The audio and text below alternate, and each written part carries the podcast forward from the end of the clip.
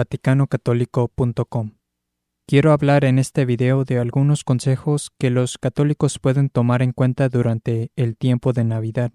Cuando hablo de católicos, obviamente me refiero a aquellos cristianos que han abrazado la verdadera fe tradicional y que rechazan la falsa iglesia nacida después del Vaticano II y sus antipapas, como también la nueva misa, etc.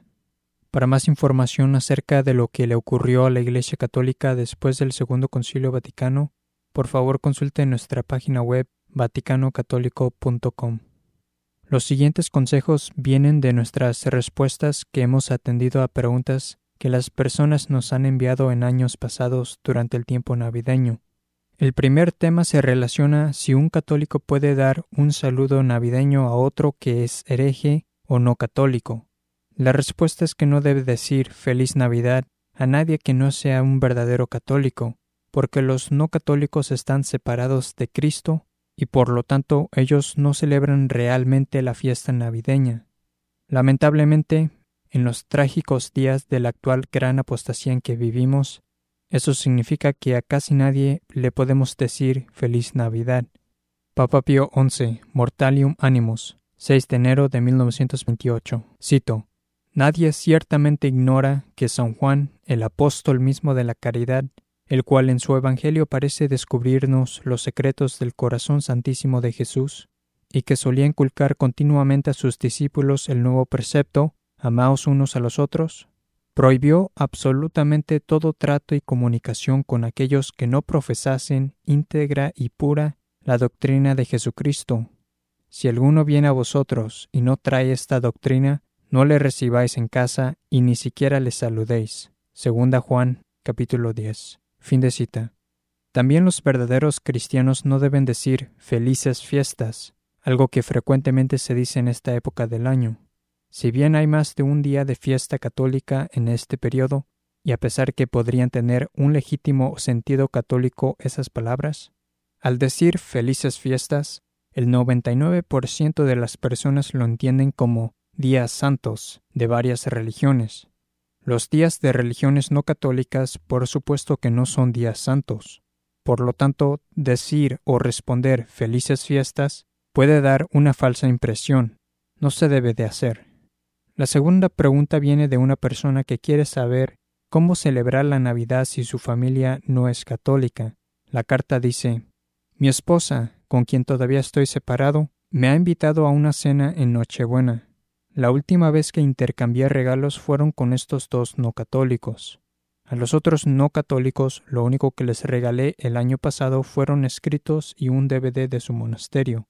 ¿Es ilícito intercambiar regalos con mi familia más próxima y cenar con ellos, siendo que ahora ya no vivo con ellos? Respondimos, un cristiano no debe dar regalos de Navidad a los no católicos. Enviarles información acerca de la verdadera fe católica así como usted lo hizo, fue algo bueno. Sin embargo, ello puede ser hecho en cualquier otro día del año. Un católico solo debe enviar la información a personas que tienen necesidad de verla, en vez de presentarlo formalmente como un regalo de Navidad, ya que eso implicaría que los no católicos o los herejes verdaderamente celebran la Navidad. Y con respecto a su pregunta de su separación, no debería cenar en Nochebuena con su ex esposa, Entendemos que la razón de la separación involucró cosas serias de fe y la vida católica, incluyendo la crianza de los niños, y que esta separación no era de carácter temporal. Por lo tanto, dicho encuentro podría implicar, así como lo hace cuando se le da un regalo de Navidad a un hereje, que usted está celebrando la Navidad con los no católicos, con personas que se encuentran en enemistad con Dios. Ahora bien, no estamos diciendo que no se pueda nunca cenar con una pareja separada, si es que existe la posibilidad de que el problema que causó la separación pudiera ser resuelto y una reunión fuese oportuna. Lo que solo estamos diciendo es que uno no debería tener encuentros navideños con los herejes o con los no católicos. Por otra parte, ya que en este caso suyo parece que el motivo de la cena no es por una esperanza de que haya un reencuentro potencial, o una resolución de las dificultades del pasado, sino simplemente una fiesta social con los niños. Entonces sería algo que hay que evitar totalmente en la época de Navidad. La tercera pregunta se relaciona con la segunda, y es, ¿los católicos pueden enviar cartas navideñas a los no católicos? El correo dice así, una idea evangelizadora para esta época del año. Caminar por el vecindario gratamente se ven algunas cosas espiritualmente bellas y gustosas, como son los, entre comillas, adornos navideños en torno de las casas. Algunas de esas en realidad indican que quien vive dentro de esa casa tiene cierta sensibilidad por el verdadero significado de la Navidad, y esta puede ser una buena ocasión para dejar en ese lugar algún material del monasterio como un DVD. Normalmente, cuando veo una hermosa estatua de Nuestra Señora en el jardín o en el césped, esa puede ser una buena ocasión para dejar alguna información del monasterio de la Sagrada Familia o tratar de hablar con el dueño. Yo he estado haciendo eso, y también es una fácil ocasión para entablar una conversación sobre los árboles, las flores, el perro, etc., y luego aprovechar la ocasión de dejar algo de su material. Una pregunta. A la luz de lo que ustedes dicen de que no debemos decirles feliz Navidad a los que no profesan la verdadera fe católica, ¿es mejor enviarles una tarjeta de Navidad que diga feliz Navidad? A veces espero hasta después de la Navidad que en realidad la temporada dura unos 12 días si no me equivoco, para enviarles una carta o tarjeta para mantener cierto contacto con amigos o familiares que no profesan la verdadera fe católica, pero que no sea necesariamente algo relacionado con la Navidad. ¿Creen ustedes que es mejor simplemente omitir dar obsequios o tarjetas de Navidad, excepto aquellos que sabemos que sí profesan la fe tradicional? Como ustedes saben, yo les voy a enviar algún material a mis hermanos y sus familias, y esto sería en realidad el obsequio de Navidad. No se me ocurre mejor ocasión que la Navidad para enviar información sobre la verdadera fe cristiana, aunque estaba planeando enviarles unos macarrones o algo por el estilo también. Sé que esto puede sonar como una pregunta tonta, pero yo no quiero hacer, decir o enviar nada que pudiera resultar en una deshonra o insulto a Dios en la Navidad. Gracias por cualquier consejo. Nuestra respuesta fue Sí, nosotros creemos que se debe evitar enviar tarjetas o cualquier tipo de saludo de Navidad a quienes no profesan la verdadera fe católica. Claro que sí se les puede enviar a esas personas información acerca de la verdadera fe, pero en ningún caso una tarjeta o lo que sea como saludo de Navidad. A los que sí profesan la verdadera fe, a esos sí se les puede enviar saludos navideños. El cuarto tema, algunas personas también nos han preguntado acerca de si es permitido adornar un entre comillas árbol de Navidad. No creemos que un católico pueda poner un árbol de Navidad. Esto no quiere decir que todo el que lo haya hecho en el pasado, debido a una perspectiva errada con respecto a la tradición católica sobre este tema, cometió idolatría.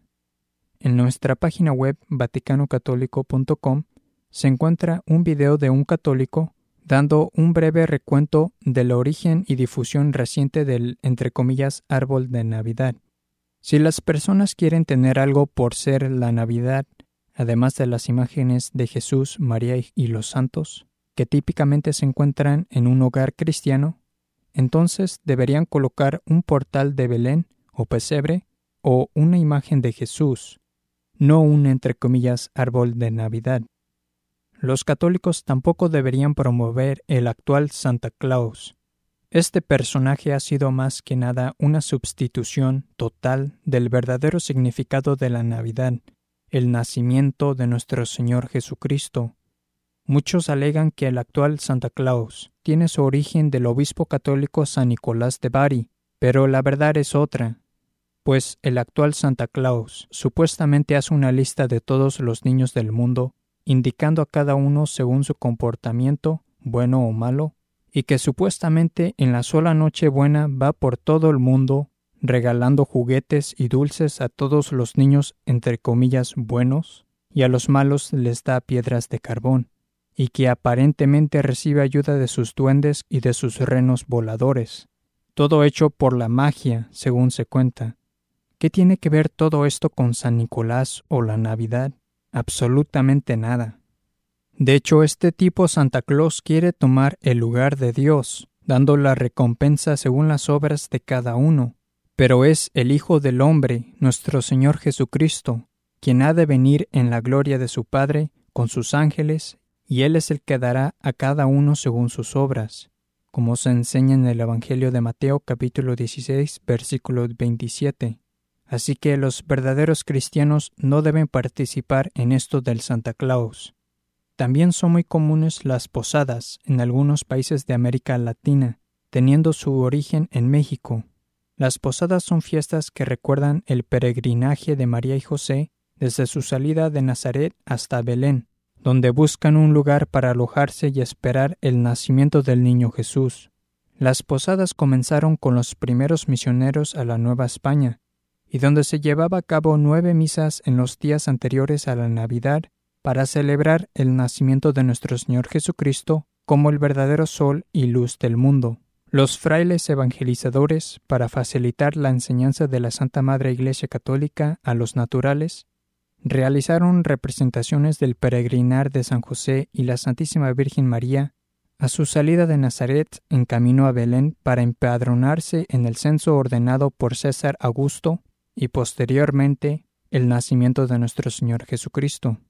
Estas representaciones se conforman de nueve posadas, que se inician el 16 de diciembre y consisten en solicitar alojamiento en ese simbólico camino a Belén hasta el día 24 de diciembre, víspera del nacimiento de Jesús. Por lo tanto, como las posadas se trataban y siguen siendo una fiesta católica, los católicos no deben participar en ella junto con los herejes o los no católicos. Por último, quiero responder brevemente a esta pregunta.